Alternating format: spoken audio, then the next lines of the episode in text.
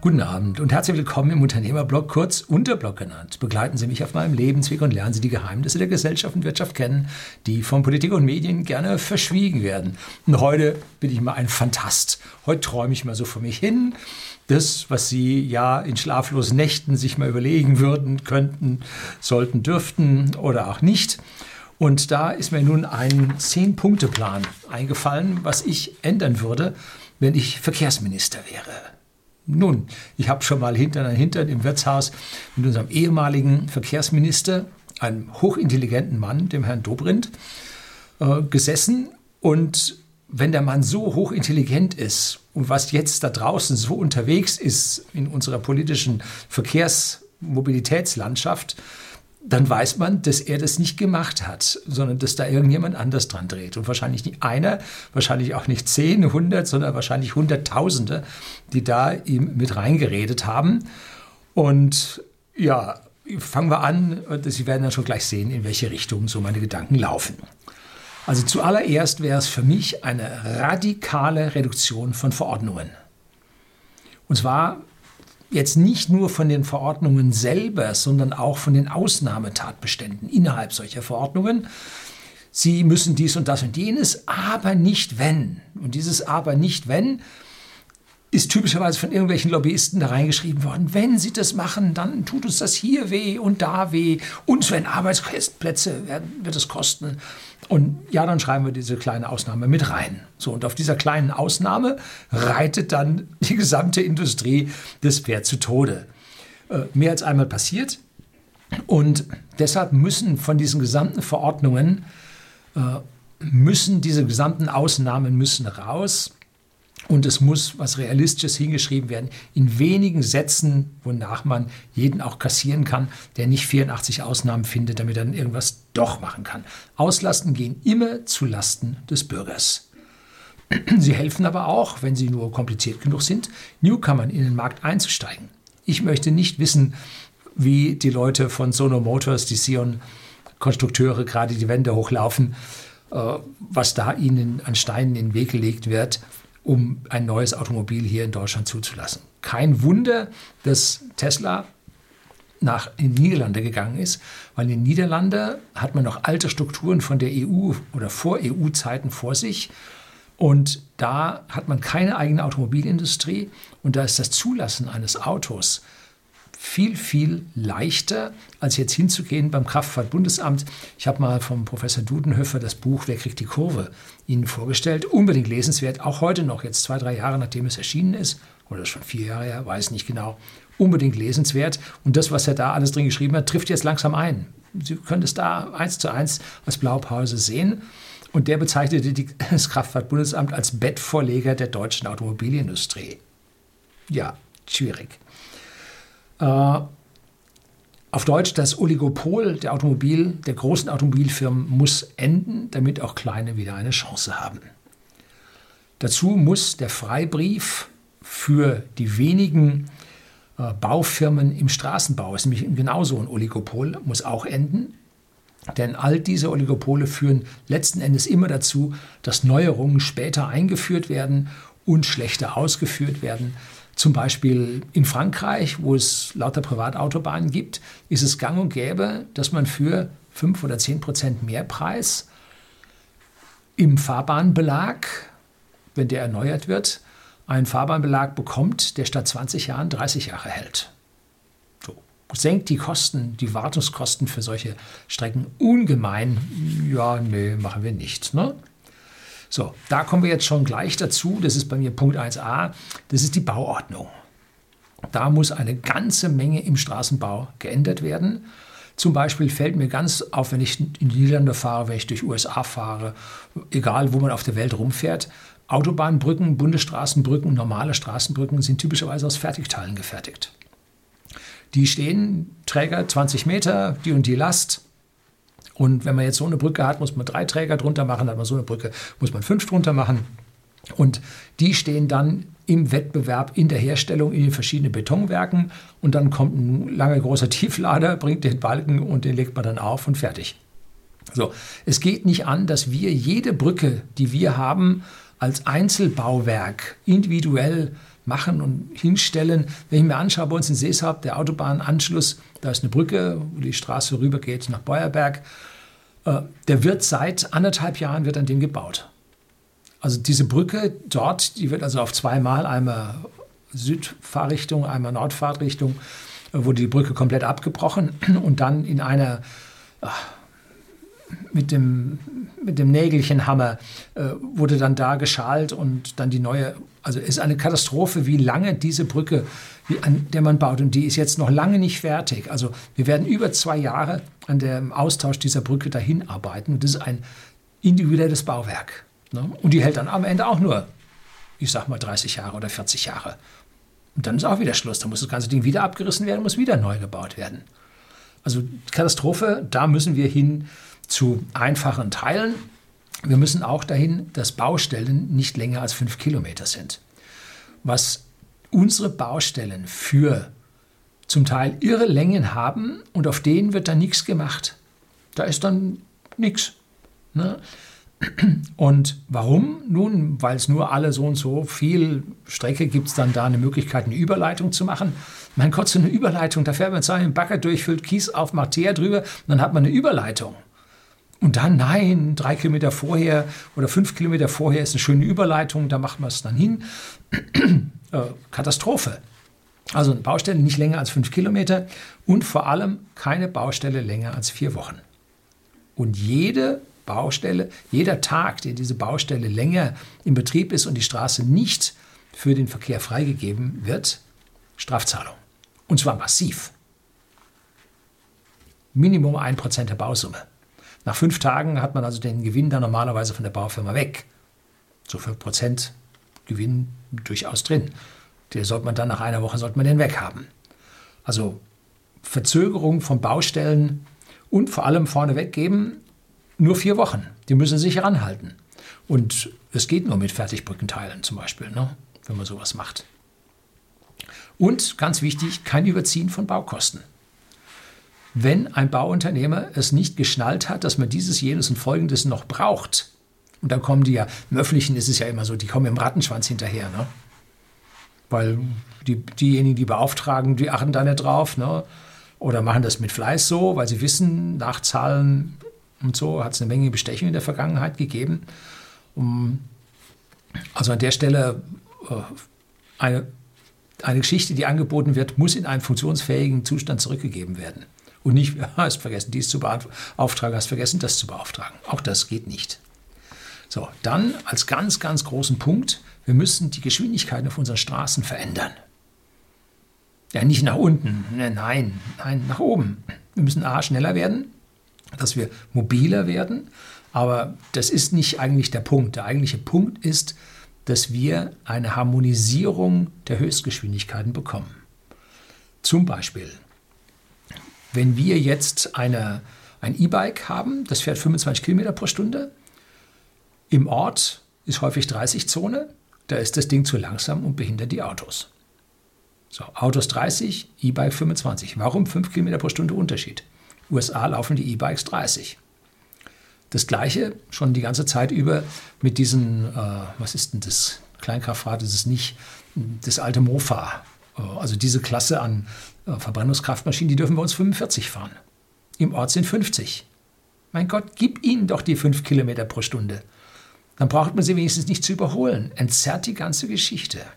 Ne? Also ganz wichtig, hier harmonisch zu machen. Äh, oder auf der Landstraße, auf der Bundesstraße. Lkw dürfen 80 fahren, Autos 100. Schon mal in Kanada gewesen? Wenn Sie da einen 50 Tonner mit 100 überholt? Geht alles. Heutzutage die Bremsen sind sowas von besser geworden, sowas von gut geworden. Wenn ein LKW der 100 fährt, gar kein Problem. Na? So, also 80 und 100 auf der Landstraße passt schon wieder nicht zusammen. Jetzt hat man nach langem Hin und Her und permanenten äh, Kriminalisierung der Bevölkerung hat man nach, ist jetzt auch schon wieder 15 Jahre her oder so, hat man die Höchstgeschwindigkeit für Anhänger von 80 auf 100 erhöht. Na Gott sei Dank. Ne? Also das war ja sowas von fällig. Äh, an der Stelle sollte man sich dann auch überlegen, ob man jetzt nicht auch Wohnmobile über 2,8 Tonnen, glaube ich, ist das, warum man die nicht 100 fahren lässt. Wir sind mit unserem Wohnmobil in Kanada 100 gefahren, völlig legal, vollkommen in Ordnung. Ne?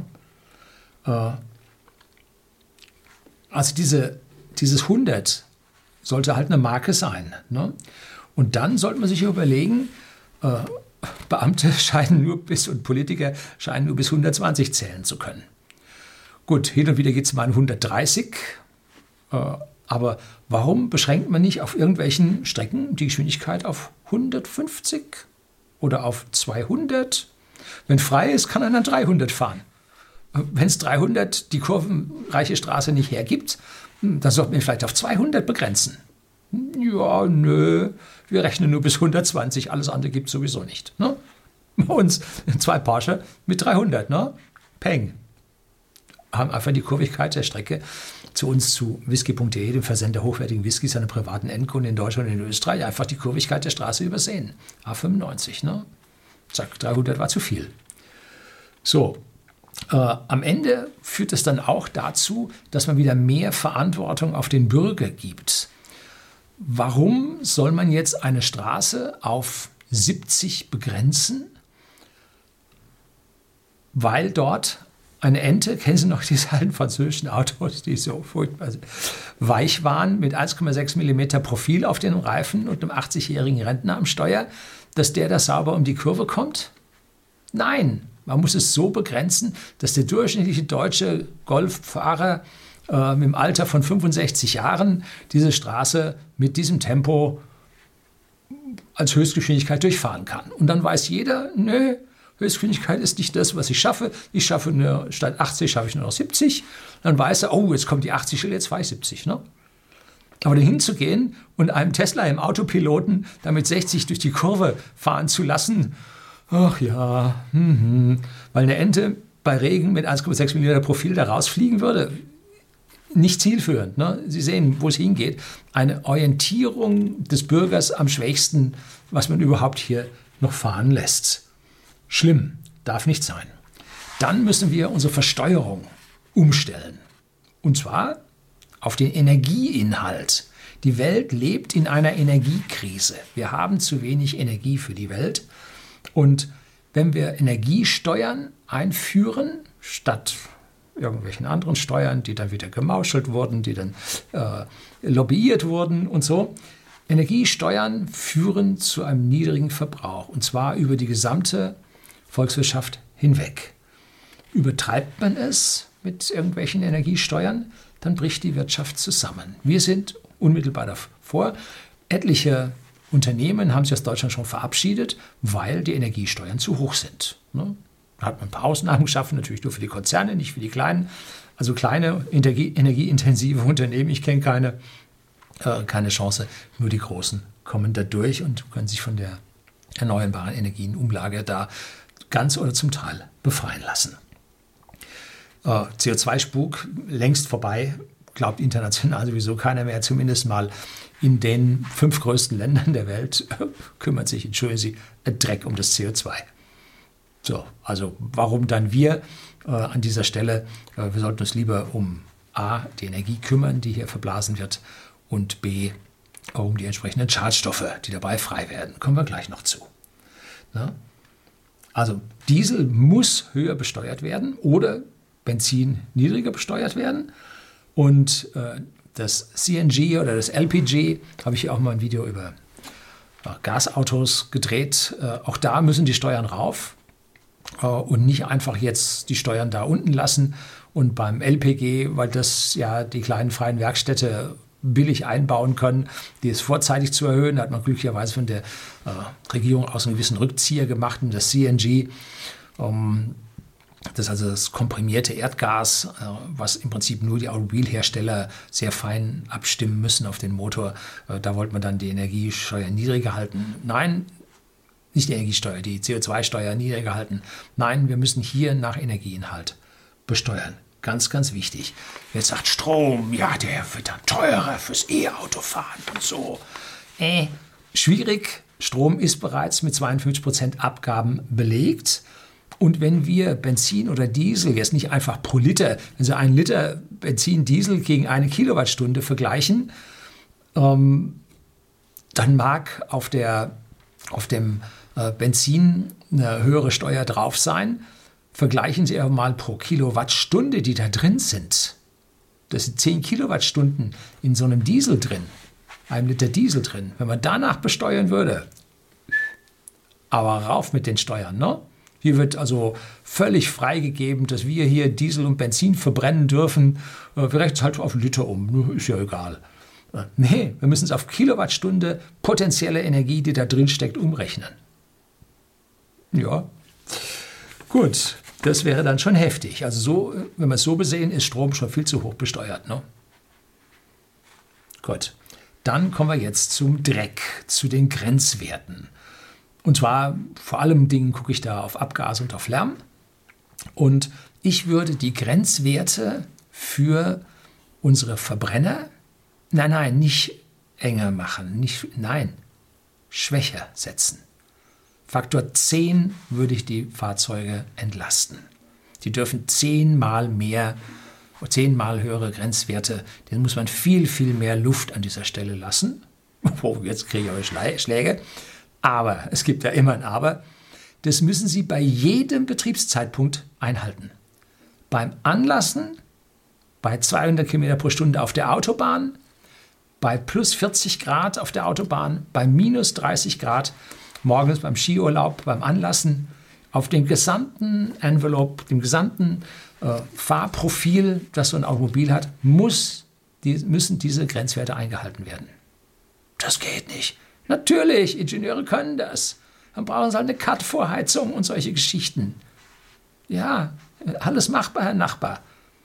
Momentan ist ja so, dass die, ersten äh, fünf Kilometer da bis zum Faktor 100 oder drüber sogar äh, an Schadstoffen ausstoßen. Dann, wenn sie über 12 Grad sind äh, und die, äh, die thermische Abschaltung zum Schutze des Katalysators äh, nicht funktionsfähig oder dann funktionsfähig wird, dass also der Katalysator dann tatsächlich arbeiten kann, dann ist es gut. Aber wenn sie 12 Grad nicht erreichen, nö.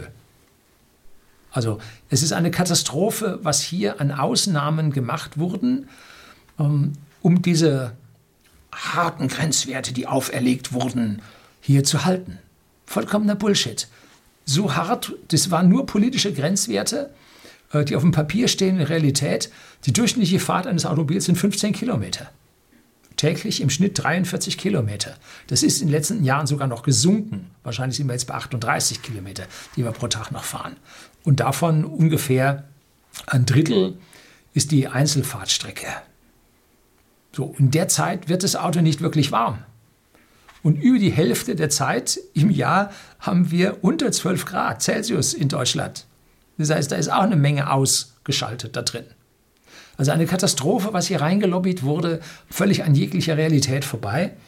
Und dann würde ich hingehen und die Messungen, oh, hinten aus dem Diesel kommt sauberer raus, als vorne reingeht, äh, nur mit vollkommen eingeschalteter, äh, warm gefahrenem Motor und so, wenn er aus der Seitenstraße rausfährt äh, und dann durch Stuttgart, der bläst ihn das alles voll, keine Frage. Ne? Gleiches gilt für den Hausbrand sollte man genau dasselbe ansetzen, weil man ja gesehen hat, jetzt, wo Corona war, wo viel, viel weniger gefahren wurde, waren in Stuttgart nach wie vor die Lasten hoch. Woran liegt's? Am Holzbrand, an dem ökologisch wertvollen Holzbrand, Recyclingstoff Holz. Die Verbrennung ist dort so grottenhaft schlecht. Da hilft auch das Austauschen jetzt von den Einsätzen der Kachelöfen hilft da relativ wenig. Das ist halt eine Sifferei. Da hast du ungleichmäßige Verbrennung, sehr inhomogene äh, Brennstoffe. Das muss siffen, das geht gar nicht anders. Das ist technisch nicht anders möglich. Ne? So, also an allen Ecken und Enden wird hin und her lobbyiert, nur damit es auf dem Papier gut ausschaut, in Realität aber schlecht ist. So, dann muss man natürlich diese Abgasmessung auch an ausländischen LKWs auf unseren Straßen durchführen. Das geht nicht, dass man unsere Speditionen hier rannimmt bis Ultimo und dann kommen aus Bulgarien und Rumänien, äh, ich sage das jetzt so, weil ich einen Bericht gesehen hatte, wo es um diese Lkw aus Rumänien und Bulgarien ging, die nämlich hochmoderne Lkw haben, weil die Speditionen dort äh, Niederlassungen von unseren Speditionen sind. Und äh, die haben Defeat-Devices drin, die dem Motor vorgaukeln, AdBlue, alles gut. Und füllen dann halt nichts ein, fahren halt billiger als unsere. Ne? Und ist ihnen völlig wurscht. So, also auch da muss also unsere Bundesbahn, Bundesbahn, Bundesautobahn, Polizei, was steht da immer drauf? BAG oder so ähnlich, ne? Äh, die muss messen dürfen. Und da das zu jedem Zeitpunkt, zu jeder Temperatur, äh, zu jedem Lastprofil funktionieren muss, holt man den raus, steckt das Ding rein, zack, oder fährt man mit der Sonde hinterher? Hat man ihn gleich. Also es wäre so einfach, an dieser Stelle das zu machen, aber ist nicht erwünscht, sondern es ist nur eine Gängelung und der, der ja, Gesetzesgläubige versucht da irgendwas zu tun, und dem anderen ist es wurscht und der kommt durch. Ne? So. Dann müssen wir den Bestandsschutz für Altbeförderungszeuge aufheben. Wir sehen es ja bei Heizungen. Heizungen müssen irgendwann getauscht werden, wenn sie ihre Abgase nicht mehr im Griff haben, nach einem gewissen Alter, Kamineinsätze und so weiter. Ähm, und das muss auch für, äh, für Automobile gelten. Es geht nicht an, ähm, dass bei uns ein Bauer durch den Ort fährt und eine Viertelstunde nachher stinkt das, weil der einen uralten Diesel mit Quarz fährt äh, reinste Katastrophe. Null Schallschutz in einer Lautstärke, dass, dass die Kinder aus dem Kinderwagen fallen, äh, ist völlig unmöglich. Um, auf der anderen Seite ist das auch die einzige Möglichkeit, wie wir es schaffen können, unsere Klappenauspuffe in Porsche, BMW, Audi, Mercedes und Co. loszuwerden. Die hier einen Lärmschutzwert, einen Lärmpegel ähm, suggerieren, der hervorragend ist, aber kaum trittst du drauf, kaum drückst du auf den Knopf, äh, Fächer oder Klappenauspuff, schon geht die Welt unter draußen. Ne? Und dann fährst du zum TÜV und der TÜV prüft und sagt, alles in Ordnung. Ne? Was ist jetzt passiert? Eben weil diese Schallschutzgeschichten so misshandelt wurden, so viele Ausnahmen reingeschrieben wurden, sind die Motorräder vom Schall her okay, in der Realität viel zu laut. Und jetzt fällt dann dem Ministerpräsidenten oder den Regierenden in Nordrhein-Westfalen nichts anderes ein, als das verbieten zu wollen. Warum? Weil halt auf diesen Ausnahmen rumgeritten wurde wie verrückt. Soll man halt von dem Schall, äh, was die da abgeben dürfen, 3 dB drauf tun oder meinetwegen 6? Dann muss es aber immer gelten. Auch wenn der das Rohr aufdreht ohne Ende. Muss gelten.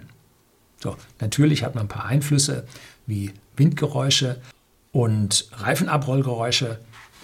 Äh, die sind geschwindigkeitsabhängig, da kommen wir nicht dran lang. Äh, also da muss man dann einen gestaffelten Wert haben. Und jetzt, Achtung, nicht bei 120 aufhören, sondern ein Wert für 50. Die gesamte Envelope bis 50 muss gehalten werden, dann bis 80 komplett gehalten werden, bis 100, bis 150, bis 200, bis 250, bis 300. Müssen diese, muss diese Kurve gehalten werden. Keine Ausnahmen, keine Peaks darüber zulässig. Nur ein Ingenieur kann das. Ganz einfach. Ein Ingenieur kann das. So, man muss es halt nur machen. So, jetzt kommen wir. Jetzt kommen wir zur sachgerechten Verwendung des Verkehrsetats. Sie kennen das, der Verkehrsetat, 50 Milliarden über die nächsten fünf Jahre den teilen wir auf. Und zwar 25 Milliarden für die Bahn und 25 Milliarden für das Automobil. So. Macht das Sinn? Nein, bei weitem nicht. 50-50 äh, ist eine völlige Fehlallokation, weil der Großteil des Verkehrs läuft auf der Straße. Und wenn man jetzt diese vielen, vielen Milliarden in die Bahn steckt, kriegen wir nur ganz, ganz wenige einzelne Prozente mehr an Fahrgästen auf die Bahn. Man muss die Gelder analog der Benutzerzahlen, der Personenkilometer auf die entsprechenden Verkehrsträger aufteilen. Das wäre wunschgerecht für den Bürger. Hinzugehen und jetzt aber Milliarden für die Eisenbahn auszugeben und es fahren dann ein paar Mannequin mehr mit, ist überhaupt nicht ja, nicht sinnvoll, weder physikalisch sinnvoll noch gesellschaftlich sinnvoll. Das ist pure Ideologie. Es gibt Untersuchungen, habe ich in meinem alten Video zur Eisenbahn, gebe ich Ihnen unten mal einen Link rein, habe ich die mal rausgesucht gehabt. Danach laufen in Deutschland 20 Prozent der Tonnenkilometer der Fracht auf der Eisenbahn und nur 8 Prozent der Personenkilometer. Und das ist eine verschwindend geringe Zahl für die Bahn. Und wenn Sie jetzt mit der Hälfte des Geldaufwandes des Verkehrsetats diese 8% auf 8,5%, wenn Sie überlegen, da sind die ganzen S-Bahnen und die ganze Raschauer mit dabei. Jetzt bauen Sie eine Neubaustrecke nach Berlin oder da an Stuttgart vorbei. Da schaffen Sie nicht mal ein halbes Prozent, einen halben Prozentpunkt mehr äh, bei der Auslastung. Also diese Gelderallokationen sind sowas von verkehrt, sind sowas von in Unsinn vergraben, nicht bürgernah, sondern nur äh, ja, ideologisch. Wir müssen mehr für die Bahn tun da. Äh, das ist also reinste Geldverschwendung. Und damit kommen wir zum Punkt 7, zur Bahn allgemein. Und deshalb bin ich der Meinung, weil wir nur 8% der Personenkilometer mit der Bahn haben, sollten wir die Bahn ausschließlich für den Güterverkehr nutzen. Wir haben jetzt 20 Prozent Güterverkehr mit der Bahn und wir haben in der Nacht keine freien Kapazitäten mehr auf den großen Nord-Süd-Strecken und auf den wichtigen Ost-West-Strecken. Die sind voll. Da fahren sie, lassen Sie nicht einen Zug mehr fahren, da hängen Sie auch keinen Wagen mehr an. Die sind voll. Das muss man realistisch sehen. Und nur in der Fläche, wenn Sie nach Hintertupfingen äh, mit der Eisenbahn ein Stück gut verschicken wollen, dann klappt das nicht.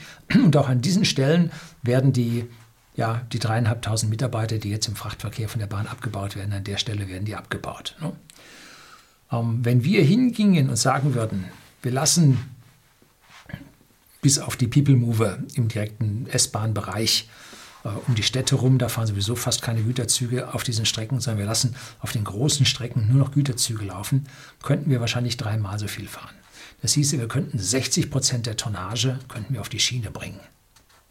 Und die 8 Prozent Personen, die jetzt auf die Straßen noch unterzubringen, wäre bei einer entsprechenden Höhe des äh, Etats kein Problem, hier und da noch eine Spur dazu zu bauen oder aufzuständern, eine zweite Ebene drauf zu machen, was in Asien, was in den USA gang und gäbe ist, was man bei uns praktisch nie sieht. Um, wäre also durchaus machbar und sinnvoll an dieser Stelle allokiert. Stellen wir vor, 60 Prozent Güterverkehr auf der Bahn. Das wäre eine tolle Sache, aber nun, so wird es nicht. Die Bahn hat einen viel zu hohen Flächenverbrauch für die paar Mannequin, die damit fahren. Denn ein Bahnkörper, eine ICE-Strecke von der Breite her mit allem drum und dran, kommt einer vier, wahrscheinlich sechsspurigen Autobahn schon sehr nahe. Vierspurig. Sechsspurig nicht, vierspurig. Schon sehr nahe. Und die Aufwände für Brückenbauwerke und für Tunnels und so weiter viel höher bei der Bahn als bei der Autobahn. Ne? Also Katastrophe. Wir haben zusätzlich eine sehr hohe Lärmbelastung bei der Bahn, eine sehr hohe Feinstaubbelastung ja, nicht, weil sie ein Dampflok wäre, nein, weil sie den ganzen aufgefangenen Staub, Feinstaub, aus der Umwelt von den Feldern, die sich an den Bahndämmen sammeln, immer wieder aufwirbeln. Extrem hohe Feinstaubbelastung durch die Bahn. Und dazu eine riesige Giftwolke. Haben Sie sich mal gewundert, warum die Bahndämme oben im Bereich der Schienen und da, wo der Schotter weiter runter geht, warum da kein Pflänzchen wächst? Haben Sie da mal irgendwann einmal jemanden jäten sehen, der das rausreißt? Aber so eine stillgelegte Strecke, da wächst sofort das Grün aus den Schienen raus und so zwischen den Schwellen und so. Aber auf den benutzten Strecken nicht. Nein, ja, ganz einfach. Da wird gespritzt. Da gehen die die Schuhe auf. Roundup, überall draufgespritzt, totgespritzt, bis zum geht nicht mehr. Um, ähm, und das wirbelt es natürlich dann auch da ein bisschen mit auf. Jo. Um, also der Gifteinsatz bei der Eisenbahn ist aus meiner persönlichen Sicht schlimm. Ne?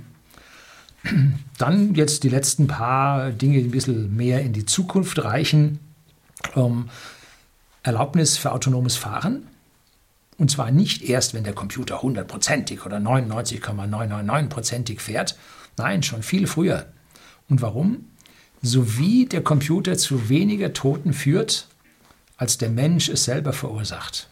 sollte man das autonome Fahren sofort zulassen.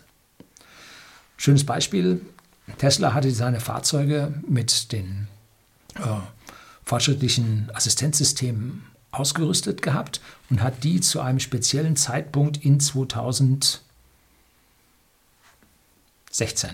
meine ich, scharf geschaltet gehabt, aktiviert und dann gingen die Unfallzahlen bei Tesla sofort um 40 Prozent runter. So, da sieht man, so wie man äh, Automatisierungsfunktionen, Aufmerksamkeitsfunktionen einbaut. Also ein Computer ist vielleicht nicht schneller als Sie, ist vielleicht nicht besser als Sie, aber er ist aufmerksamer als Sie. Der ist nämlich immer aufmerksam. Ne? Und zwar ohne Schrecksekunde, ohne alles, immer. So, und das bringt ihm einen so großen Vorteil, dass er statistisch ab einem gewissen Punkt besser wird als Sie und auch als ich. Ich nehme mich da auch keinster Weise aus. Und dann sollten wir das zulassen. Ne? In München fahren, beginnen jetzt die Mobileye-Fahrzeuge zu fahren. Ich glaube allerdings mit, mit Ford. Ne? Beginnen die in München jetzt zu fahren, brauchen noch einen Sicherheitsfahrer drin. Aber sie dürfen mittlerweile schon fahren. Dazu brauchen wir eine Erlaubnis für Flugtaxis. Ganz wichtig. Ähm, wir müssen eine weitere Dimension bei uns erschließen und eine schnellere Dimension erschließen, damit wir ja, unsere Straßen weiter entlasten können. Und äh, wir hatten früher die Erlaubnis oder wir durften früher von jedem Acker mit dem Flugzeug starten. Gerade wie wir wollten, ist heute in Großbritannien immer noch so. Und wir sind in Schottland äh, mit whisky.de, dem Versender hochwertigen Whiskys den privaten Endkunden in Deutschland, eingeladen worden, raus auf die Inseln, wo die tollen Whiskybrennereien zu Hause sind, da rauszufliegen. Wir waren am Loch Lomond, große Touristenattraktion in Schottland. Dort tolles Hotel und auf dem Rasen warteten drei Hubschrauber und die flogen uns dann raus zur Insel und wir sind dann da direkt an der Brennerei oder in der Brennerei sind wir dort gelandet und haben uns das alles angeschaut. So, das wurde dann bei uns in Deutschland verboten von einem Herr H., äh, weil der nämlich Angst hatte vor im Prinzip dem Aufstand, der ihn da in die Quere kam. Und deswegen musste der Widerstand hier verlangsamt werden. Auf keinen Fall durfte der mit dem Flugzeug unterwegs sein.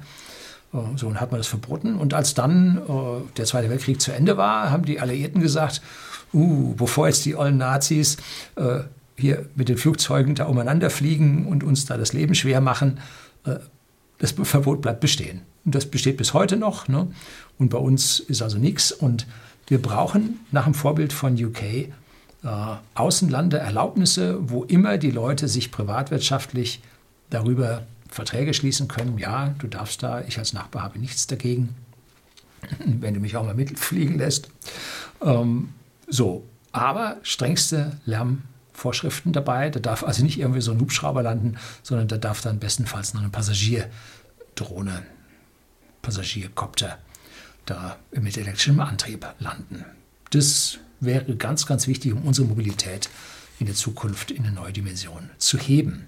Und dazu gehören dann auch mehr Flughäfen, die finanziell natürlich auch unter der Bahn massiv leiden, denen man extra Steuern, Start- und Landesteuern da aufdrücken musste, ähm, damit die Konkurrenz nicht zu hart würde zur Eisenbahn.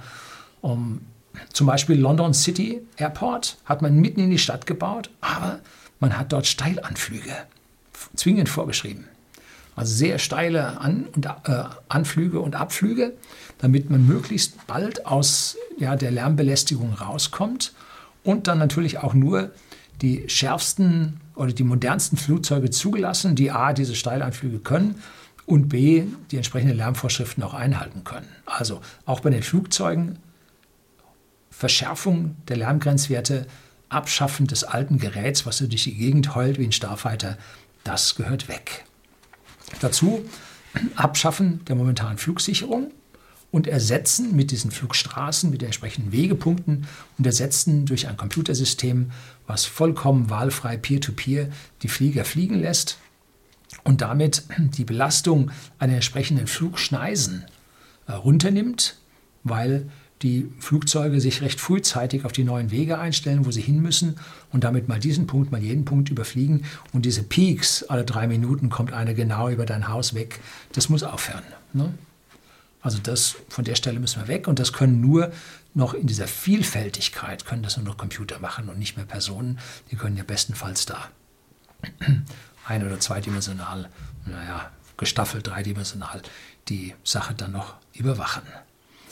So, das sind nun ein paar Punkte, die komplett konträr zu der gesamten Entwicklung unseres, unseres Mobilitätssystems in Deutschland sind, die jeder auf seine Weise zu einer kleinen Revolution in seinem Umfeld führen würde und uns Bürgern das Leben deutlich erleichtern würde, vor allem deutlich verbilligen würde. Und wir sollten keine Angst davor haben, dass hier an der einen oder anderen Stelle jetzt Arbeitsplätze verloren gingen, weil durch diese hohe, viele Modernität deutlich mehr Arbeitsplätze entstehen würden.